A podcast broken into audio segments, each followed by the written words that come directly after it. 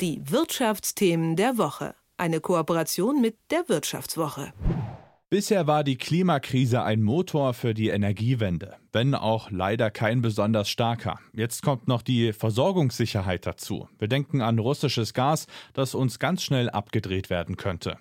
Also werden erneuerbare Energien noch wichtiger als ohnehin schon. Das Problem bei den Erneuerbaren ist ihre Unstetigkeit und wenn man nicht alles mit Windparks und Solarzellen zupflastern will, müssen Speicher her.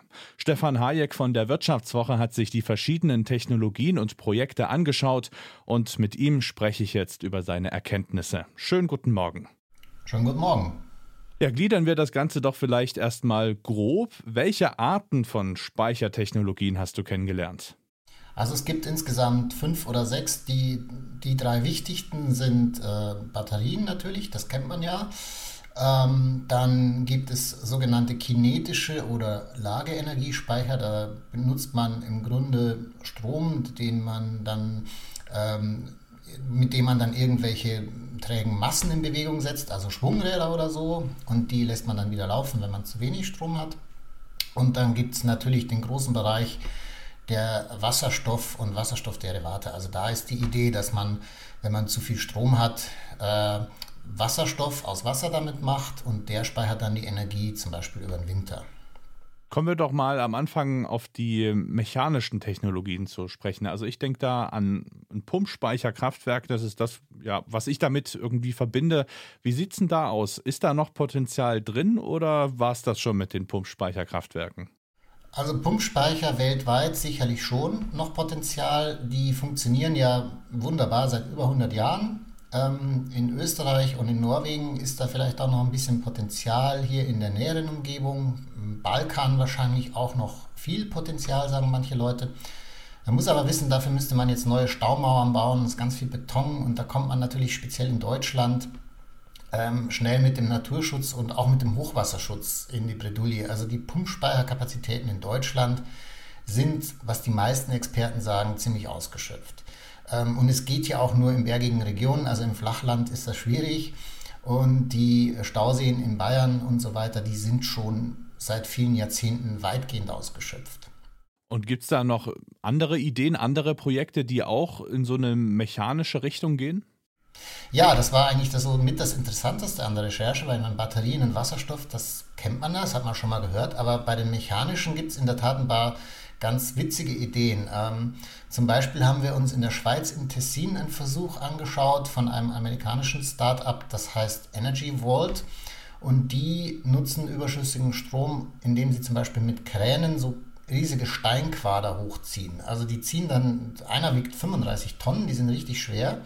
Die zieht man dann mit zum Beispiel Solarenergie, wenn man tagsüber zu viel hat, hoch nutzt also diesen Strom und dann sind die da oben und ähm, vielleicht erinnern sich die eine oder der andere im Physikunterricht, da liegen die dann als Lageenergie. Und wenn man zu wenig ähm, Strom hat, dann kann man die wieder runterlassen und die treiben dann beim Runterfahren, treiben die halt einen Generator an. Eine sehr einfache Idee, im Grunde dasselbe wie ein Pumpspeicherkraftwerk, nur halt nicht mit Wasser, sondern mit Stein. Äh, solche Sachen gibt es. Dann gibt es noch andere, die ähnlich sind, ähm, Betonkugeln unter Offshore-Windrädern und so weiter. Also das ist jedenfalls noch nicht ausgeschöpft. Da gibt es noch viele schöne Ideen. Dann gibt es ja noch eine ganz konventionelle Idee, die wir alle mit uns rumtragen, nämlich einen Akku. Gibt es da schon vielversprechende Projekte? Ja, auf jeden Fall. Also da hat sich sehr viel getan in den letzten Jahren. Batterien waren ja, muss man sagen, haben ja einen Quantensprung gemacht. Das Wort mag ich nicht so gerne, es wird immer ein bisschen inflationär oder falsch eingesetzt, aber in dem Fall kann man das sagen. Es gibt das Batteriezeitalter vor der Lithium-Ionen-Batterie und das danach. So 1990 wurde die erfunden und war am Anfang sehr teuer und da hat man die halt in so kleinen Batterien gemacht, in, in Camcordern und Handys und so weiter. Da, da haben wir die ja alle auch, da kennen wir die alle. Und dann kamen die natürlich ins Elektroauto, der ganz große Anwendungsfall jetzt. Und jetzt kann man die natürlich noch viel größer machen und stationär als Speicher für erneuerbaren Strom einsetzen. Und ähm, das war lange Zeit zu teuer, aber da ist natürlich in den letzten zehn Jahren sehr viel passiert. Der Preis ist um über 87 Prozent, äh, 87 äh, genau, Prozent gefallen. Also das hat mal pro Kilowattstunde über 1000 Dollar gekostet, so ein Ding, und jetzt ist es bei um die 100. Also da wird das langsam lukrativ. Und da gibt es auch konkrete Projekte. Ähm, das ist aber auch eher was für sehr heiße, sonnige Länder, weil Batterien sind super, um Photovoltaiküberschüsse zu speichern. Ähm, in Kalifornien gibt es ja zum Beispiel jetzt ein großes Projekt von Tesla. Da wird in ein altes Gaskraftwerk eine riesige Batterie eingebaut. 6 ähm, Gigawattstunden, das ist, vielleicht ist es mal ein bisschen einzuordnen, das ist schon sehr viel. Da kann so eine Kleinstadt ein Jahr lang von zehren. Das sind natürlich riesige Batterien. Das Problem ist aber so ein bisschen, oder auch in Australien, da nutzt man die, ähm, um ganz teure Stromspitzen in der Mittagszeit abzufedern im Sommer, wenn ähm, alle Klimaanlagen laufen. Also für sowas sind Batterien schon sehr gut, Lithium-Ionen-Batterien, aber sie sind halt immer noch relativ teuer. Und vor allem helfen die uns in Deutschland recht wenig über den kalten Winter, weil Batterien können nicht mehrere Wochen oder Monate ihre Ladung halten. Also die verlieren dann den Strom auch, wenn man sie nicht nutzt. Und das ist ja dann quasi der Punkt, wo dann der Wasserstoff ins Spiel kommt, denn der verliert ja quasi seine Energie nicht. Wie ist denn da der Stand der Entwicklung? Ja, vielleicht noch, wenn du magst, noch ein kurz mal einen Satz zu den Batterien. Es gibt da auch neue Entwicklungen, die ohne Lithium und Kobalt und Nickel auskommen. Also diese teuren Rohstoffe, die sind auch sehr interessant.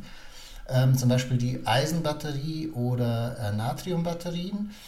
Die äh, sollte man schon auch im Auge behalten, weil die könnte man sehr viel billiger und sehr viel größer machen. Haben aber auch noch den Nachteil, den du gerade genannt hast, über den Winter geht das nicht. Zum Wasserstoff das ist richtig, das ist so ein bisschen die Königslösung, ne, über die alle reden. Äh, Wasserstoffwirtschaft, da muss man unterscheiden. Wasserstoff kann man für ganz viele Sachen einsetzen, nicht nur als Speicher.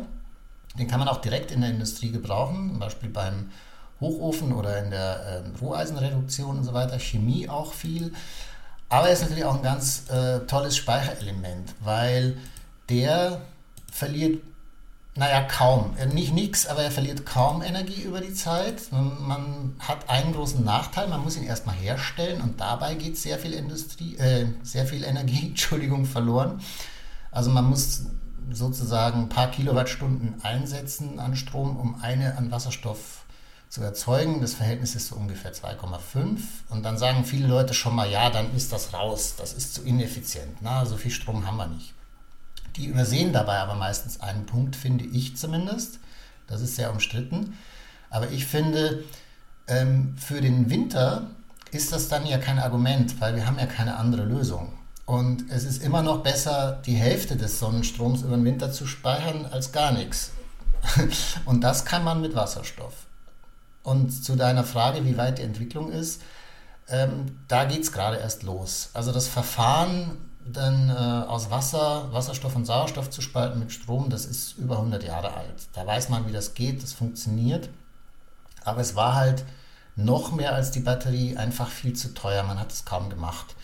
Und der Wasserstoff, den wir heute so haben in der Industrie oder auch manche Busse fahren ja schon damit und so, das ist kein sogenannter grüner Wasserstoff, sondern der wird irgendwie aus Erdgas gewonnen. Manche machen ihn sogar aus Kohle. Das ist also kein Klimaschutz. Ne? Der ist wirklich nur, wenn man ihn in der Industrie unbedingt braucht, dann nimmt man halt den dreckigen Wasserstoff. Ähm, wir müssen natürlich ähm, davon ausgehen, dass wir dann immer nur von dem grünen Wasserstoff sprechen, den man halt mit äh, Wind oder Sonne aus Wasser macht. Und da ist die Industrie gerade erst dabei. Die haben gerade erst angefangen, diese Prozesse zu industrialisieren, also größer zu machen. Ähm, die Elektrolyseure, die das tun, dieses Wasser aufspalten, ähm, effizienter und größer zu machen. Und da steckt schon noch ein bisschen Potenzial drin. Ähm, das wird dann aber weniger eine technische Entwicklung sein, weil an den Wirkungsgradverlusten, äh, das, was ich gerade beschrieben habe, ne, dass der Strom verloren geht beim Umwandeln, da kann man nicht so sehr viel noch machen. Da ist man irgendwann dann einfach ähm, an den Grenzen der Physik. Also bei so Energiewandeln geht halt einfach immer was verloren und das muss man mit Wasserstoff machen. Aber man kann die schon noch billiger herstellen und da ist die Industrie auch dabei. Wenn ich jetzt mal so die drei großen Technologierichtungen gegenüberstelle, die wir jetzt gerade besprochen haben, dann klingt das ja so, dass irgendwie ja, wir wahrscheinlich eine Kombination aus allen brauchen werden. Eine ist ja nie die Lösung für alles, oder? Ja, wir werden auf jeden Fall alle drei kriegen. Also schon mal alleine die mechanischen wird es weiterhin brauchen. Die sind nämlich so ähm, für die ganz kurzfristigen Stromschwankungen einfach die besten. Also man muss dazu wissen, die ähm, Frequenz in unserem Stromnetz ist immer gleich, die ist immer 50 Hertz. Das hat sich historisch so ähm, etabliert, weil äh, irgendwann vor 150 Jahren hat sich damals der Herr Edison durchgesetzt mit seiner Wechselstromidee gegen die anderen und seitdem haben wir den. Und also alle Generatoren und so, die Strom machen, die drehen sich 50 Mal in der Sekunde. Deswegen haben wir immer im, Herd, im Netz ähm, auf der ganzen Welt, glaube ich, also zumindest Nordamerika, Europa und so weiter, haben wir immer diese 50 Hertz. Und wenn jetzt Strom fehlt, dann geht die Frequenz runter. Und das ist schlecht. Wenn das nicht gestoppt wird von den Netzbetreibern, dann müssen die Leute vom Strom abschneiden am Ende des Tages. So, und das verhindern diese mechanischen Speicher, so Schwungscheiben und so sehr gut. Die funktionieren tadellos. Die wird man weiter brauchen. Diese etwas abgefahreneren Ideen, sage ich jetzt mal, wie diese Steine hochziehen, da muss man sich natürlich darüber im Klaren sein, das ist noch ganz am Anfang. Das ist äh, sehr, das sieht nach viel Potenzial aus. Aber ob die sich im großen Stil durchsetzen, wahrscheinlich in so sonnigen, heißen Ländern wie Saudi-Arabien, eher als bei uns, weil die wiederum sind eher auch so wie die Batterie für so kurz- bis mittelfristiges Stromspeichern gut. Für, man könnte die jetzt auch im Winter oben, oben lassen, sage ich jetzt mal salopp. Äh, das würde technisch gehen, aber das wäre wahrscheinlich zu teuer. So, dann Batterien werden sicher auch bleiben. Die können auch sehr gut zu diesen mittelfristigen Schwankungen abpuffern. Ähm, mein Lieblingsbeispiel ist immer, wenn du dir so eine große Freiflächen-PV-Anlage vorstellst, ne, die so teilweise neben der Autobahn stehen, so hunderte von Quadratmetern oder sogar tausende groß. Ja, wenn da eine dicke Wolke drüber zieht, dann fehlen sofort so ein paar Megawatt Leistung. Und das kann man nicht mit Wasserstoff machen, der ist dafür zu langsam. Also für sowas wird man weiterhin auch Batterien brauchen.